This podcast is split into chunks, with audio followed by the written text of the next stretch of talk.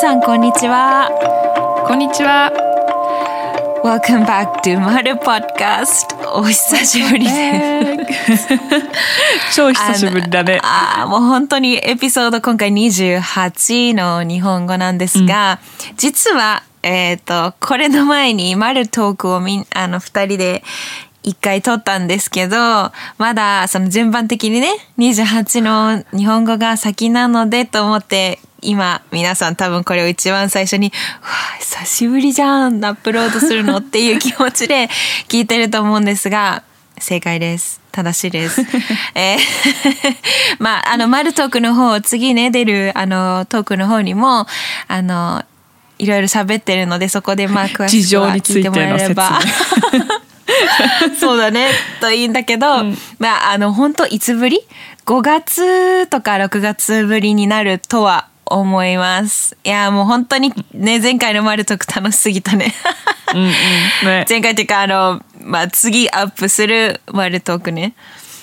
うんうん。とにかく29番だね、うん、そう。とにかくそのそちらもちょっと気になる方は聞いていただいて お久しぶりです。ああいや本当今回はねあのー、この間もインスタのストーリーもし見ていただいた方いたらお気づきになっていたかもしれないですがえー、っと質問ボックスを作って皆さんのこうドイツとか日本のその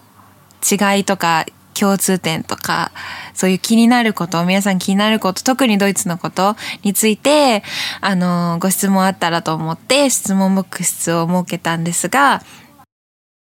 前回の質問ボックスの時に、えー、いただいた質問にまだお答えしていなかったので、それを結構温めて温めてきたんですが、今回やっと、あの、お伝えできればなというふうに思っています。今回は、えっ、ー、と、ご質問いただいた添加物。えー、クエスチョンの内容は、日本とドイツでその添加物、食品添加物に対しての意識ってどれぐらい違いますか？ドイツってどうですか？っていうご質問をいただいてました。うん、で、これはものすごく私自身も多分マリナもすごく関心がある話でこれは絶対に話さなくっちゃってもう質問を見た時にすぐに思ったテーマで あの私も大学の時に環境政策について勉強している中で有機農業だったり有機栽培だったりとかそういう有機オーガニックとかの食品に対してすごく関心を持って、えー、と研究していたのでそういう意味でもオーガニックのものだったりとか添加物に関しては普段の生活でも意識しているところがあるので今日ちょっとなんか共有できるものもあればなと私その日本に住んでる私からしてアドバイスできることもあるかなって思うのとまたそのやっぱり一番メインの質問であるやっぱりドイツではどうなの？どのぐらい添加物って意識されてるの？そもそもみんなどういう会もうなんか普段どういう会話してどれぐらいの人が意識持って生活してるの？っていう多分そういうとこすごく気になる私もすごく気になってるので、うん、今回ちょっとマリナに聞いてみようかなって思ってます。まずね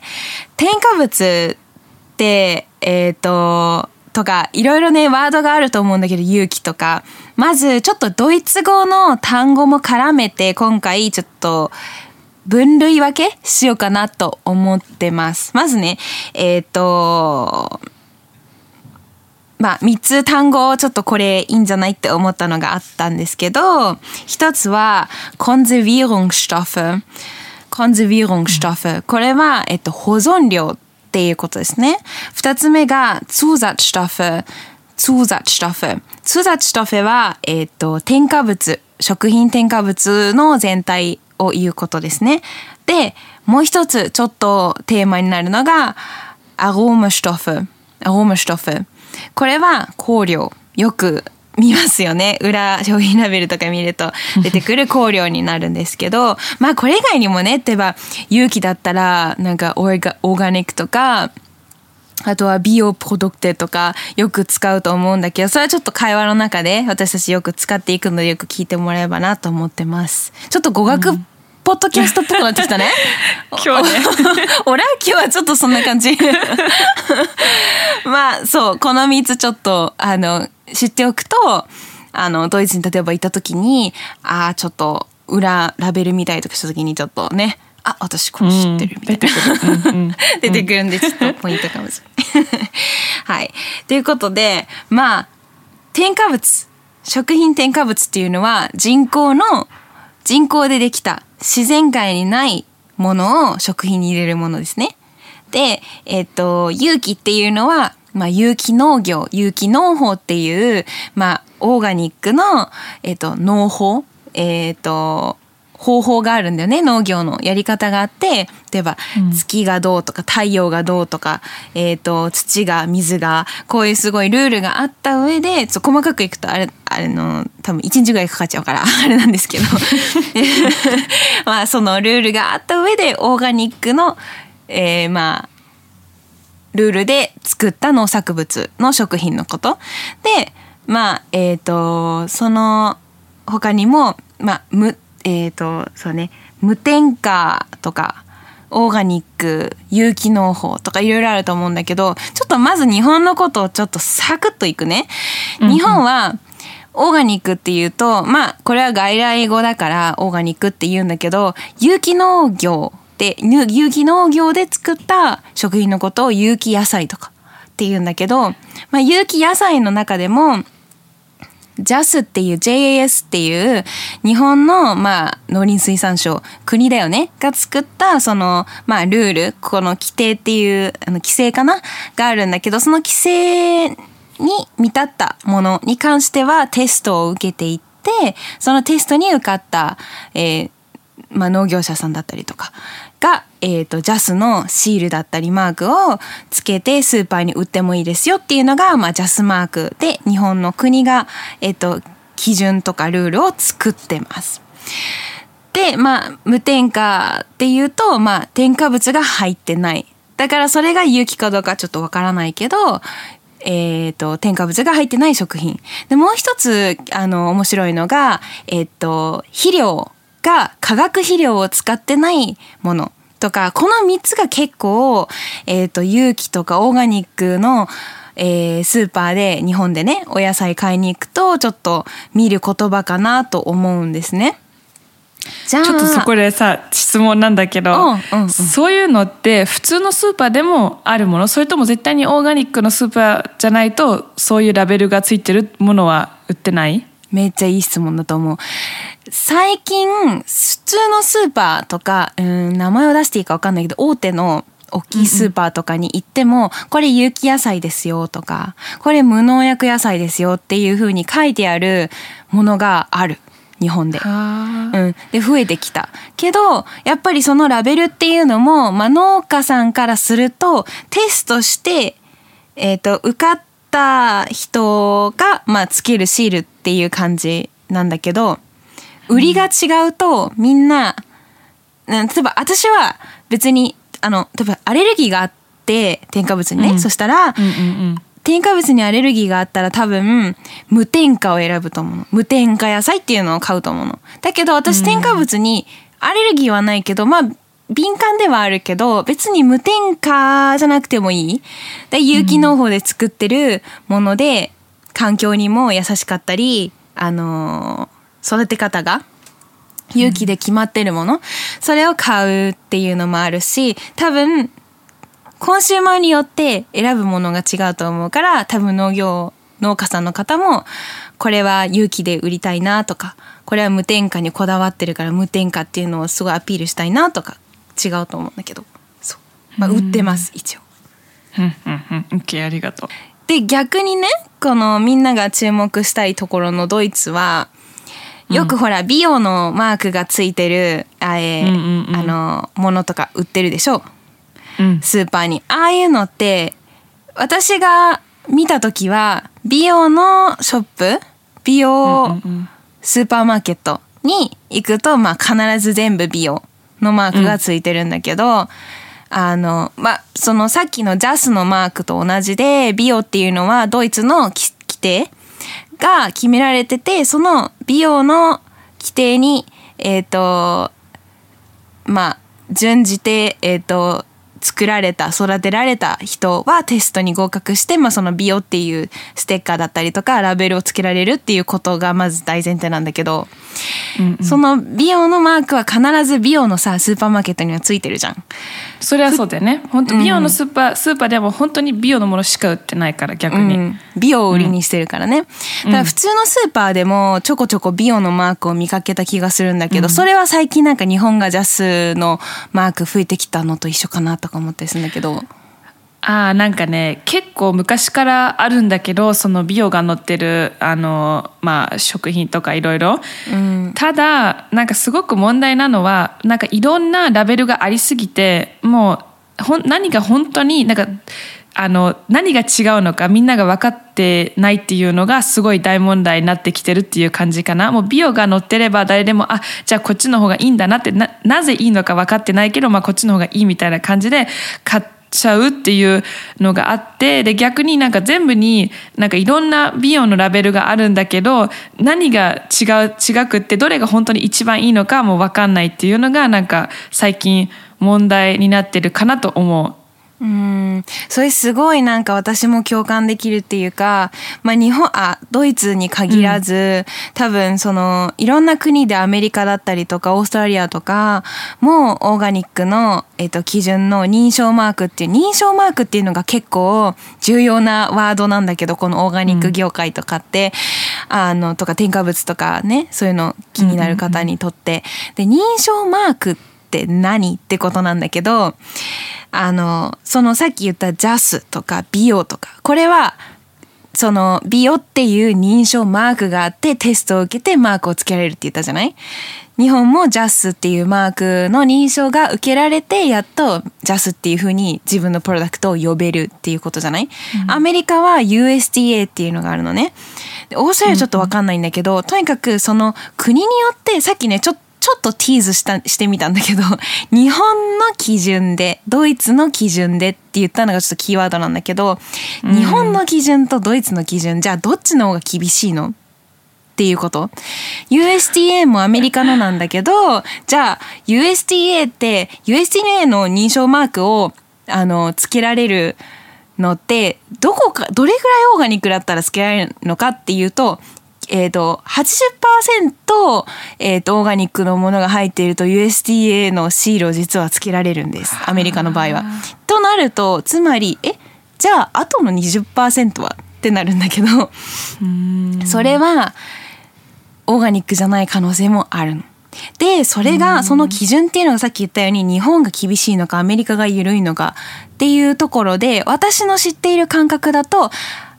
ヨーロッパで統一さっきマリナもヨーロッパって言ってくれたんだけどビオっていうのはドイツだけじゃなくてフランスだったりとかイタリアでも使われているヨーロッパの、えっと、オーガニックの認証マークなんだけどそのビオっていうのが結構世界の中でも厳しいので有名。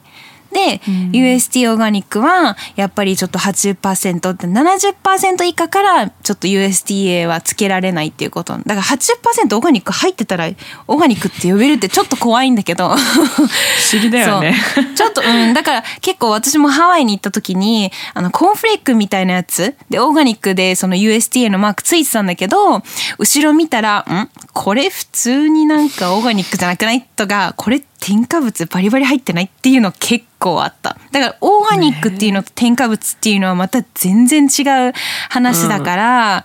ちょっとそこは本当にラベルを見ないといけない。まあでも厳しさで言うと多分、美容が私は一番厳しいから結構日本でえ、ー、と私もあのビオセボンとかえっ、ー、と自然 F&F っていうとことかいろんなそのオーガニックのえーと、お店があるんだけどアムリターラもあるしあとあそこなんだっけ？あ名前が出てこない。表参道のあそこ前ボート買いに行ったじゃん。覚えてる、えー、わかんない。何それ？一番行ってたお店なのになんでこういう時うっかり忘れちゃうんだろうね。ちょっと後でインスタに貼っとこうかな、うんうんうん、とにかくあそこ大好きなんだけど、うんうん、行ったじゃん表参道のとか言って。え 買いに？そうだよ、あの、硬いポーツ、ドイツの、ここにしか売ってないね、とか言って、まあいいや。で、そこ、でも、いろんなとこによく行くんだけど、やっぱり、その裏見ると、あれ、なんか全部じゃないな、とか、あれ、添加物、あ、香料、あれ、入ってるって、やっぱり、マークだけをトラストしないで、裏も見なくちゃいけないっていうのが現実。ただこの間もちょっとなんかシリアル買いに行こうと思って買いに行ったら あのん？どこさん？イタリアかな？とりあえずヨーロッパの美容のマークがついてたの。で後ろ見たら日本の勇気のジャスものによりはもちろん depends on the product、だけど日本のああれあのソイだったかあアーモンドミルクだったかを買いに行った時にジャスのマークのやつだとあれ？なんかあ添加物あ入ってる。っていう感じのこの原材料名がちょっと長かったんだけど長くない方がいいじゃん、シンプルな方が、まあね、原材料が少ない方がいいじゃない？シンプルだから。だけどあのそれとその日本のジャスのやつとあとその、えーと、イタリアのカフェフォーマーにもできるアーモンドミルクだったかな？を後ろ見たら本当にシンプルだったの。で美容のマークがついてて、うん、あやっぱりねと思ってもちろんあの、このよくメイン、よくテーマで議論になるのが、輸入のオーガニックのものを買って、無添加のものを買ったとして、それ環境に悪いじゃんだって輸入してるからっていうことで、地産地消っていうんだけどそのローカルのものをこうコンシュームするっていうモットーねが地産地消っていうんだけど、地産地消的に言うとあんまり良くないよね。だから私も難しいんだよね、うん、このこのテーマは何が一番いいのかっていうのが、うん、そうなの。ああもう地産地消じゃないって思ってギョティに感じることもありつつ、でもシンプルに裏のラベル見るとあれなんか美容の方がやっぱり好きって思ったりする、これは本当に私の個人的なもんだし、賛否両論あるからちょっとイエス誰が正しいって言えないんだけど、でも私はそういうふうに思った。でもカール的にはそういうのを気をつけてるっていうのはなんでなの？やっぱりその添加物ってまあ私もねいろいろ調べたりとかして知っていったものだから少しずつねあの詳しくなっていったものなん、カテゴリーではあるんだけどやっぱり添加物ってこうなんか例えばさあじゃあちょっと私太っちゃったとかあ私ちょっとニキビができちゃった、うん、オイリーのものを減らそうって言って減らしたらちょっと体良くなるでしょ、うんうん、でも添加物って一回食べちゃうとずっと溜まってっちゃうの。うん、で出せないんだよね、まあ、ずっと出てるのか分かんないけど。出てほしいんだけど基本的には積もるっていうのがあの調べたところあの得た情報、うん、だから、うんうんうん、やっぱり添加物っていうのはあのできるだけ少ない生活の方意識した方がいいなって思うしやっぱり添加物のものを全然食べないで意識すんごい高い意識持ってた例えば週とか月とちょっとなんか久しぶりにちょっとこの添加物の入ってるなんかこれ食べちゃ食べたいみたいな時あるじゃん。でちょっとアーティフィシャルのものを食べてみたい食べたいってどうせ同じ味っていうかもう知ってる味なんだけどさ。どうせ知ってる味なんだけどまた食べたい時あるじゃん。で食べた時にあなんかちょっと頭痛いかも。あなんかお腹ちょっと変かもってあちょっと味もちょっとなんか本物の食べ物じゃない味がするみたいな感覚になったことがあるんだよね。だからやっぱりちょっとそれを分かって自分で体で実感してからは意識するようになった。あやっぱりダメだった。みたいな。でもじゃあ意識してるっていうことは家で食べるものね。買いに行くもの。だって例えばさレストランとかによく行くじゃん,、でもそうなると結局分かんないじゃん。何何を使って料理してるのか。うんそうなんだよね。最近ちょっと外食も減っちゃったから何ともアドバイスできないんだけど、あの行く時は結構その私のお気に入りの外食のお店とかあったりしてそのなんかあのまあ、ベジタリアンじゃないけど、ビーガンでもないけど、そういうの意識している友達が結構何人かいて、で、そういう子たちと、じゃあ、久しぶりにご飯行こうよって言うと、自然とそういうお店を選ぶから、あの、安心？ちょっとその、あの、有機の野菜を使ったものを使ってますっていうレストランとか、そういうとこ行くのが結構好きだから、結構選びがちそういうとこも。でももちろん普通のなんか、うんうん。うんなんだろうパスタが悪いわけじゃなくて私パスタが大好きだから言ってるんだけど、うんうんうん、パスタ屋さんとか。に行った時はやっぱりしょうがないよね。うん、うん。いやだからね、まあ、私だと結構家ではあの気をつけてるけど何買うかとかあんまりインスタントのものをさ食べないとかそういうのやっぱり体に悪いっていうのはさなんとなく、まあ、分かってるものものっていうかみんな分かってるわけではないけどやっぱりあの、まあ、お母さんがすごいそういうの気をつけてくれてたからなんとなくすごい意識できるんだよねなんかさこなんかもう意識しなきゃしなきゃじゃなくてなんかナチュラル的にそういうふうなあのことに気をつけれるようになったっていう感じかな。でもまああの外食とかすごい好きだし行く時はもう全然好きなものをバン食べるって感じなのね。だからなんかすごいストリクトな感じじゃないけど家ではできるだけ気をつけるようにはしてる。私,、私もなんか7割3割の法則じゃないけど7割ちょっと意識して3割ちょっとインドルジュするって感じ。インドージン、あのむっちゃカタカナなった。あのちょっと甘えるじゃないけどちょっとえー、ゆるゆるくするみたいな感じ、うん、じゃないとさ100%で気をつけようと思ったら多分無理なんだよね。だってそうすると外食とか行けないし、うん、なんかたまにさあちょっとこれインスタントだけどさ食べたいなって思った時にいつも我慢するとさなんかあのそのヘルスだけじゃなくてメンタルヘルスもさ気をつけないとダメだからさこれダメあれダメってずっとなったらさご飯だけに対してじゃないじゃん。なんか人生全部そうじゃん、だからそういうのは、うん、まあ気をつけて気をつけないすぎにも気をつけないとダメだと思う。じゃないとすごいなんか危なくなると思う、うん、途中で今どっちがどっち？どっちがどうなってる？ごめんなんか説明が。大丈夫。わかる？言いたいこと。頭の脳みそがこっちとあっちって。でも本当あのイーティングディソーダーじゃないけどよく ED っていう、うんうん、イーティングディソーダー、うんうん、しまあちょっと生殖症がない。しなったらそうそう、うん、この危ないからね。ないからそう。でもやっぱそこまではいかないようにしたいと私も思ってんだけどなんでこんなに気になったかっていうきっかけをちょっと今日話したいんだけど、うんうん、プラス一個マリナに質問があるんだけどうん、それに付随してあの日本の添加物の量がというよりはえっ、ー、と言い方を変えると日本で許可してる、えーと添加物がやばいの あの他の国だと例えばがんになっちゃうからこの添加物は絶対食品に入れちゃダメって決まってるのが結構もう何千種類みたいなものが日本で OK になっちゃってるのね。でこれってちょっとだけちょこっとだけ歴史を話すと結局どの国もドイツも日本もアメリカもその第二次世界大戦の時に機械化が発展してあの、メカニックでね、もっとたくさん大量生産できるようになった。でもそれも結局、その戦争でちょっとこう食料がなくなってしまった時に、ちょっと飢えてしまうからね、みんな。ドイツだってそうだって、日本もみんな、アメリカもみんな戦争の時すごい大変だったじゃない？だからその時に食料がなくなって、いやちょっとやばいって言って、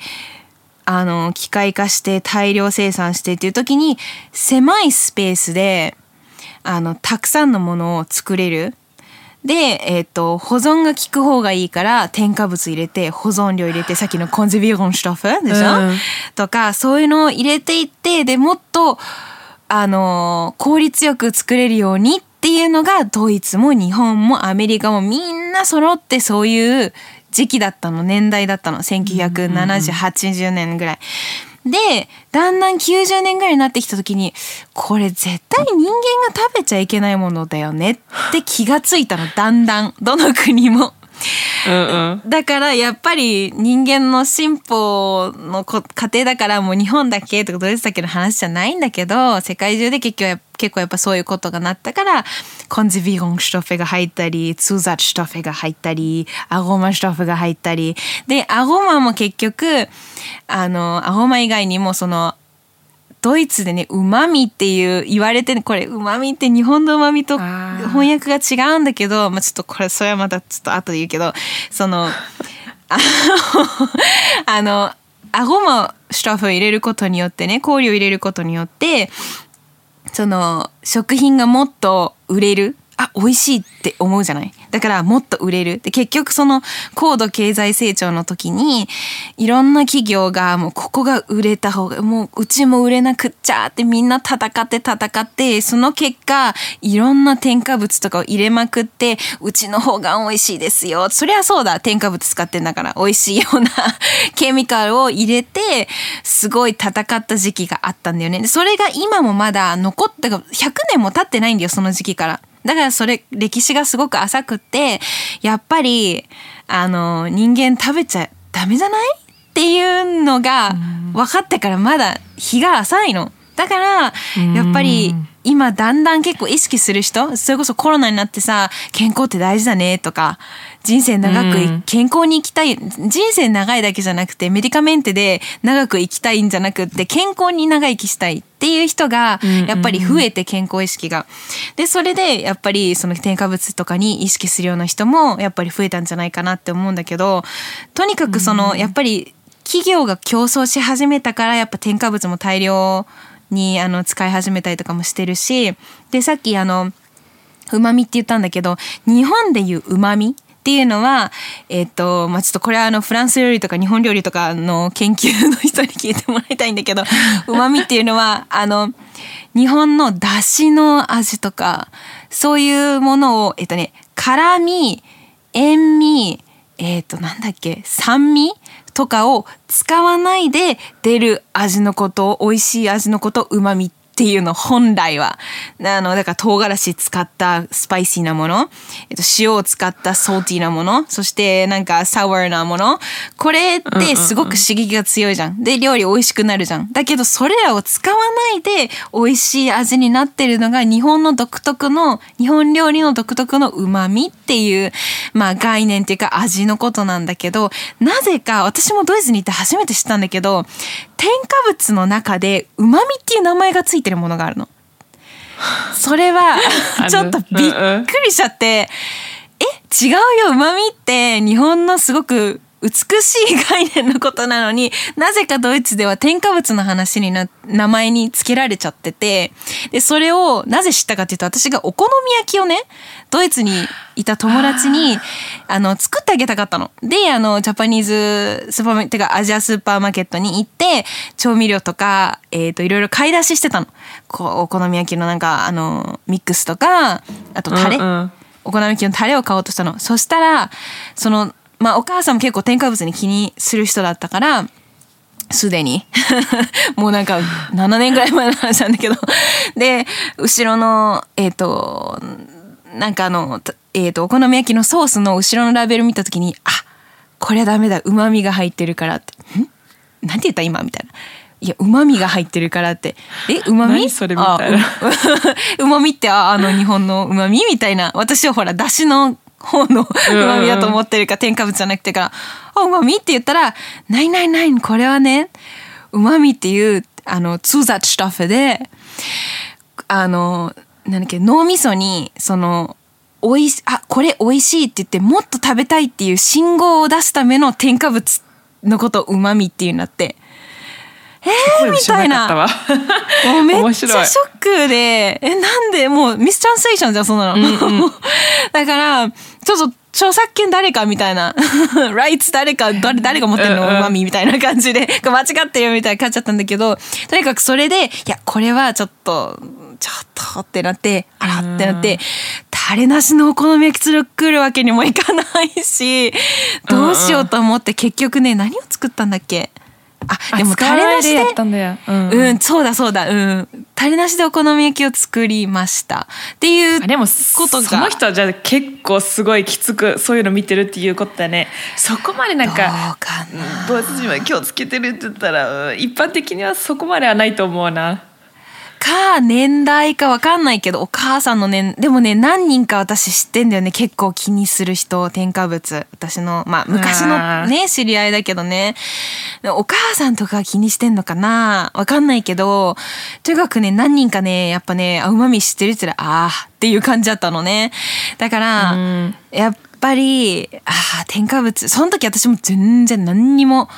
ねお菓子とかも全然気にせず食べてたしでも最近はやっぱりそういうその結局うまみっていうのをさ結局さドイツでは表示してるわけでしょ？でも日本に書いてないんだもん、うんうん、なんでかっていうと書く必要がなかったりその制限でクリアしちゃってるから日本では見れないの。って考えた時に、ね、入ってるけどなんかあの書いてないっていうそうそうそう書かなくていいっていうルールがあったりとかあ。の日本では OK なものが添加物って書いてなこれは添加物ですよって書かなくていいっていうものになってたりするからそうそれを考えた時になんかえドイツにいたらもっとあできるのに日本だとできないってなんじゃこりゃ？ってなって余計に気にはにし始めた？なんかドイツの方が厳しいって知ってたら、ね、てか知ってるからまあ、もっと厳しい国もあるかもしれないけどもっと調べたらね。だけど私が知ってる国日本とドイツって2国しかないから、うんうんうん、そうなるとえ日本とドイツの時にドイツの方が厳しいっていうのだけは知ってる私は。だからえー、だったらドイツにいたら私もっと気にかけられるのにっていうとこで気になったのね。うんうん、そうそれが私のきっかけなんだよね。なるほど。まあそんな感じなわけよ。で、うん、やっぱもっとドイツのことを 聞きたいんだけど、うんうん、あのー、パート2しましょう。だね、パート2だね、これは。絶対にまだまだあるから、私もまだ帰ったことがあって考えたことが。ね、うん、し、まだこれはちょっと話せそうなんで、ちょっとパート2作りましょう。